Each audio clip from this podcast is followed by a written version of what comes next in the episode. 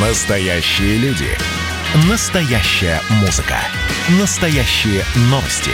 Радио «Комсомольская правда». Радио про настоящее. 97,2 FM. эм. «Война и мир» с Валерием Федоровым. Глава ВЦИОМ подводит итоги дня и рассказывает о жизни во всех ее проявлениях. Возвращаемся в прямой эфир радио «Комсомольская правда». Я Валентин Алфимов, Валерий Валерьевич Федоров рядом со мной, глава Всероссийского центра изучения общественного мнения. И к нам подключается Андрей Картунов, а, генеральный директор Российского совета по международным делам. Андрей Владимирович, здравствуйте. Добрый вечер.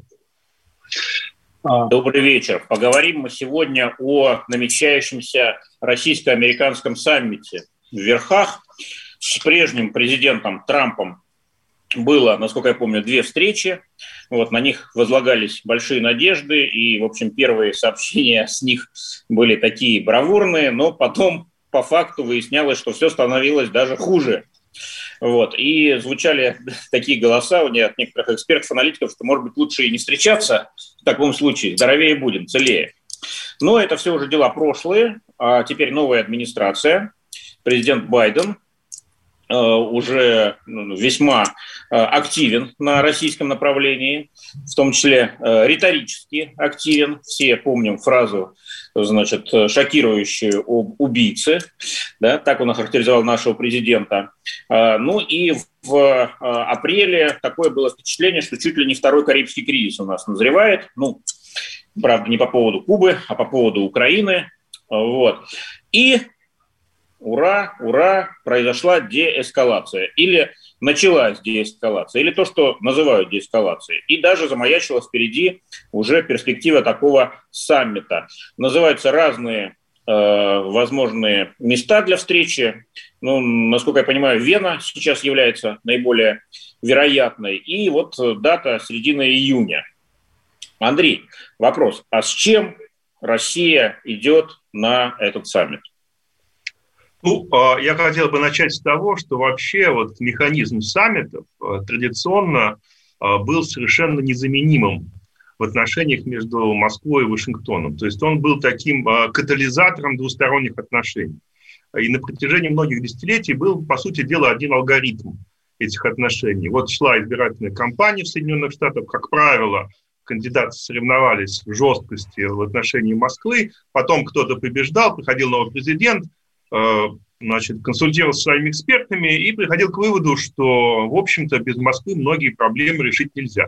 А, поэтому проводил встречи на высшем уровне, и она а, помогала запустить вот этот громоздкий, э, иногда очень неразворотливый, иногда даже проржавевший а, бюрократический механизм. После саммита начинали встречаться эксперты, дипломаты, военные, бизнесмены, даже общественные организации проявляли большую активность. И мы привыкли к тому, что вот без саммита никуда, что эти отношения, они носят личностный характер.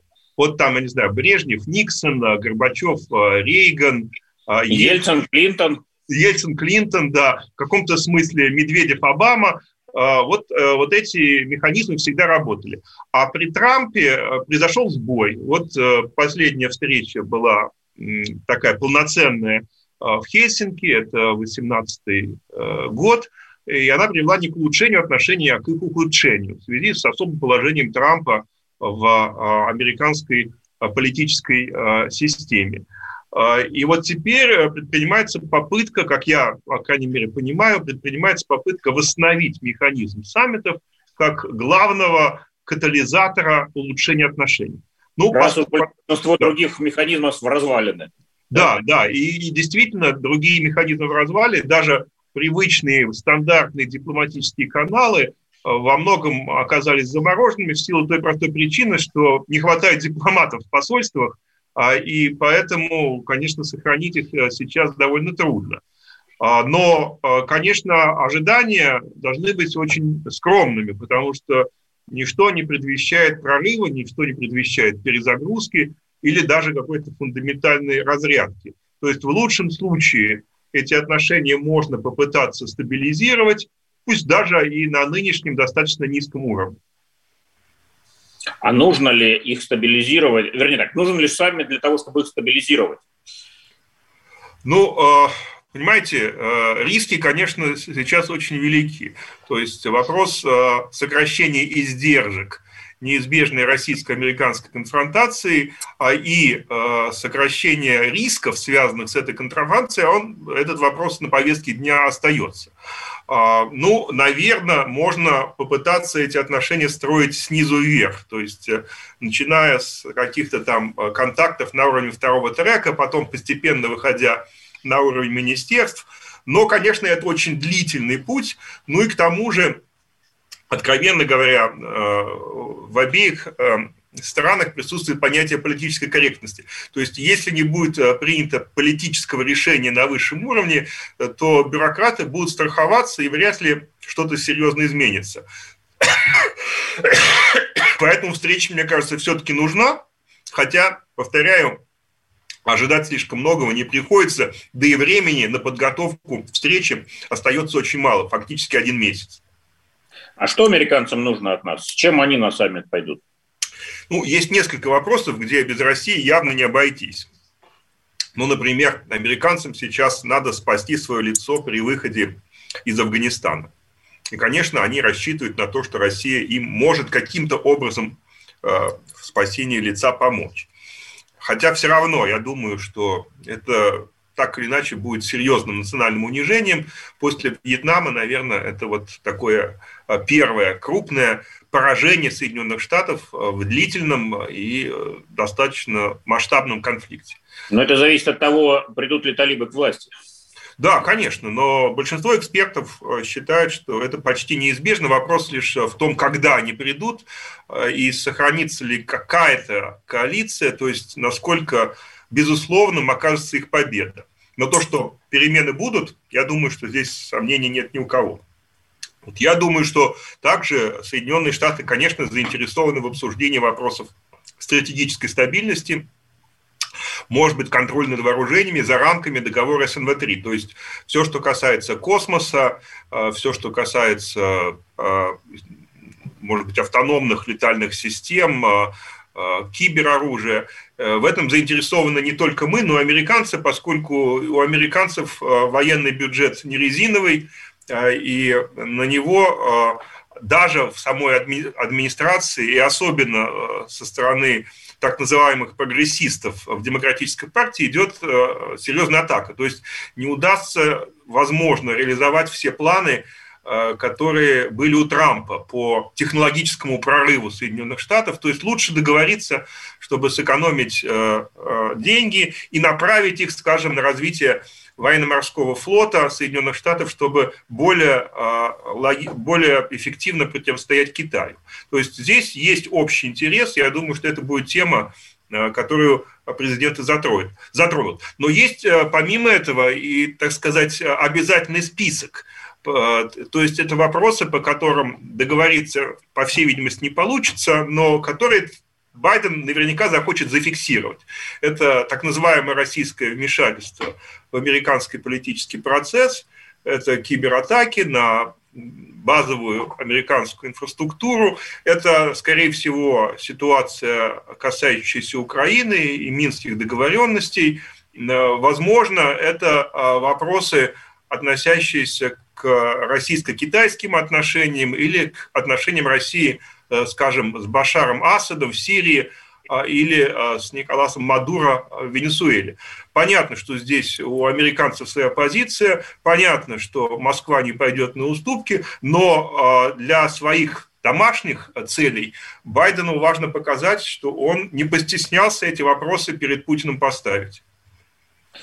А какой у нас интерес в этой встрече? Ну, первый такой имиджевый, он, конечно, есть. Я вот наблюдаю за ситуацией в Украине, там прям паника несколько месяцев значит, происходила в связи с тем, что э, Байден не звонит Зеленскому, в январе не звонит, в феврале не звонит. Ну, в общем, какая-то катастрофа. Забыли о существовании Украины. Но это я в качестве примера просто говорю, что, конечно же, лидер самой могущественной державы мира, пусть и переживающий сейчас очень непростые времена, вот э, общение с ним и по телефону, а лучше вживую, это, конечно, всегда позитивно сказывается на образе, рейтинге лидеров других стран. Этот интерес понятен.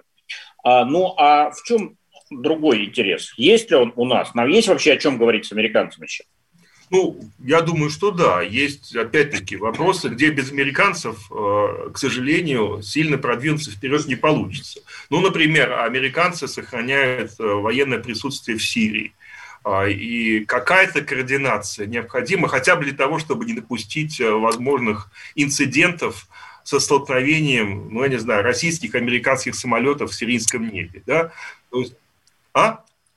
Да-да-да, вот у нас минута осталась. Да.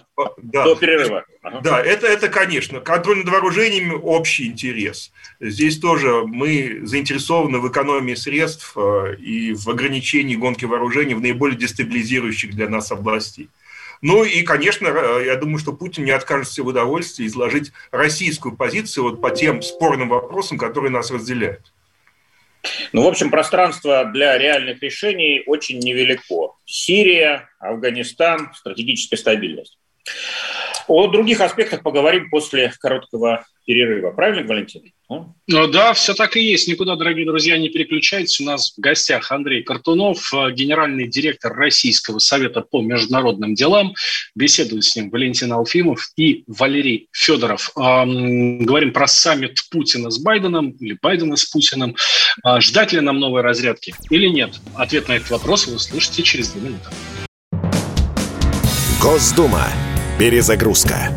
Ведущий Роман Карманов вместе со слушателями ищут кандидатов, которые достойны попасть в парламент. Аудитория радио «Комсомольская правда» — полноценные участники программы. В каждом выпуске вас ждет максимальное количество интерактива, звонки, сообщения, стрит-токи и, конечно же, голосование. Только слушатели решают, достоин ли кандидат работы в Госдуме. Все гости программы должны быть готовы к тому, что наша аудитория уже здесь и сейчас проголосует против них. Слушайте каждый понедельник в 7 часов вечера по московскому времени.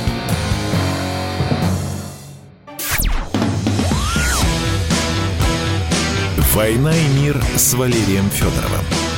Глава ВЦО подводит итоги дня и рассказывает о жизни во всех ее проявлениях.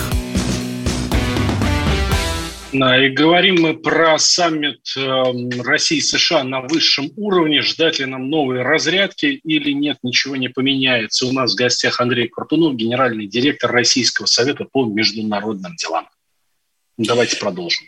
Да, в первой части мы обсудили детали э, возможные саммита российско-американского и сошлись на том, что, в общем, реальных решений, прорывных – ожидать, наверное, не стоит, или если они и будут, то только по таким достаточно узким темам. Вот. И вряд ли это как-то сильно изменит общий климат, общий настрой двусторонних отношений. А, правильно я понимаю, Андрей, что э, от деэскалации не следует ожидать, что она перейдет в каком-то обозримом будущем в новую разрядку? Ну, к сожалению, это так. Э, и мне кажется, что здесь дело не ограничивается позицией э, самого Байдена. Хотя мы эту позицию знаем, и, в общем, он относится к России, к российской политике достаточно критично. Но вот э, история нас учит, что в отношениях между Москвой и Вашингтоном самое важное – это не симпатия, а уважение. А уважать в Москве привыкли сильных американских лидеров, то есть э, эти лидеры могут э, быть жесткими, они могут быть трудными переговорщиками, но это лидеры, за которыми э, стоит, ну если не весь американский народ, то, по крайней мере, американский политический истеблишмент. И вот и Рейгану, и, и Бушу старшему удавалось такой консенсус в истеблишменте создать. Поэтому их предложения всегда поддерживались не только в Белом доме или в Госдепе, но в том числе и на капиталистском холме, в том числе и оппозиционными партиями. И вот сейчас э, возникает вопрос, э, станет ли Байден сильным президентом? Или он окажется слабым президентом, неспособным преодолеть э, существующий политический, социальный, экономический раскол Америки, или даже расколы, поскольку, наверное, можно говорить о многих расколах. И, к сожалению, складывается впечатление, что пока что он оказывается относительно слабым президентом.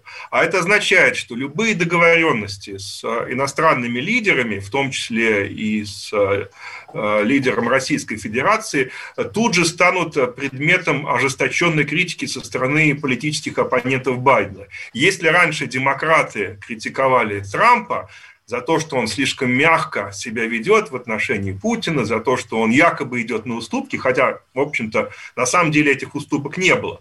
Но если вот такая была критика там э, в отношении администрации Трампа, то сейчас роли поменялись. И вот теперь уже консервативные республиканцы на капиталистском холме э, начнут искать любые проявления, там, реальные или кажущиеся проявления слабости Байдена. И, конечно, это понимают хорошо в э, Белом доме, и это очень сильно ограничивает Байдена в том, что он может предложить Путину или Си Цзяньпину или кому бы то ни было. Поэтому я боюсь, что вот эта проблема...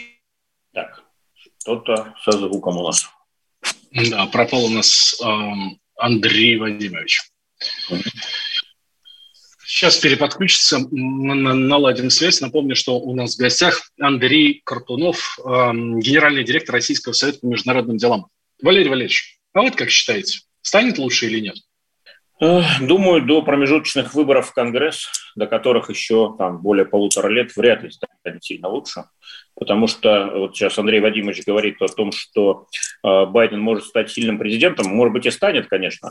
Вот. А может быть, даже, как некоторые считают, не досидит до конца своего президентского срока. Все-таки возраст уже не тот, и физическое состояние тоже не лучшее.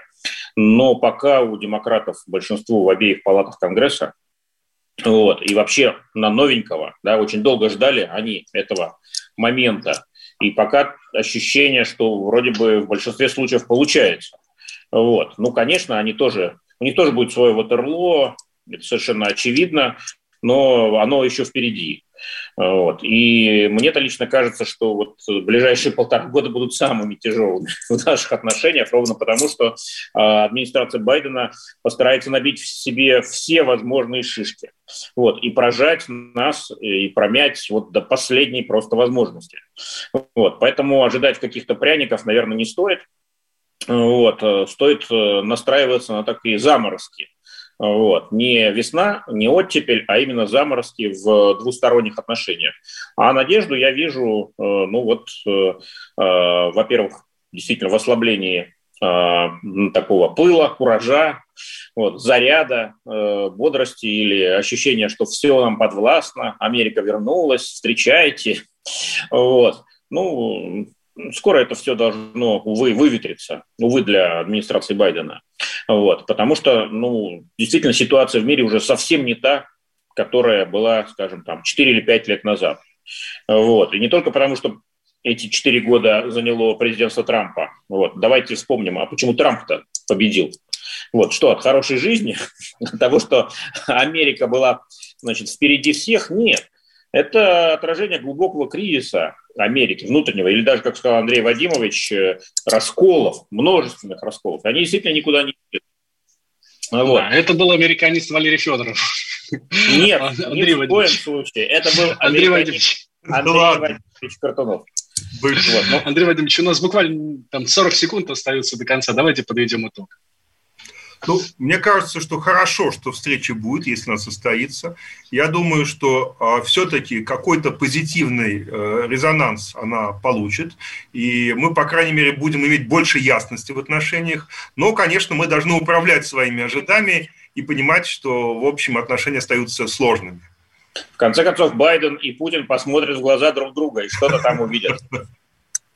Да. Эх, а всегда перед такими встречами столько ожиданий, что вот прямо сейчас все раз и все. У россиян, кстати, вот хочу последнее, как бы лаверды вставить, у россиян больших ожиданий нет.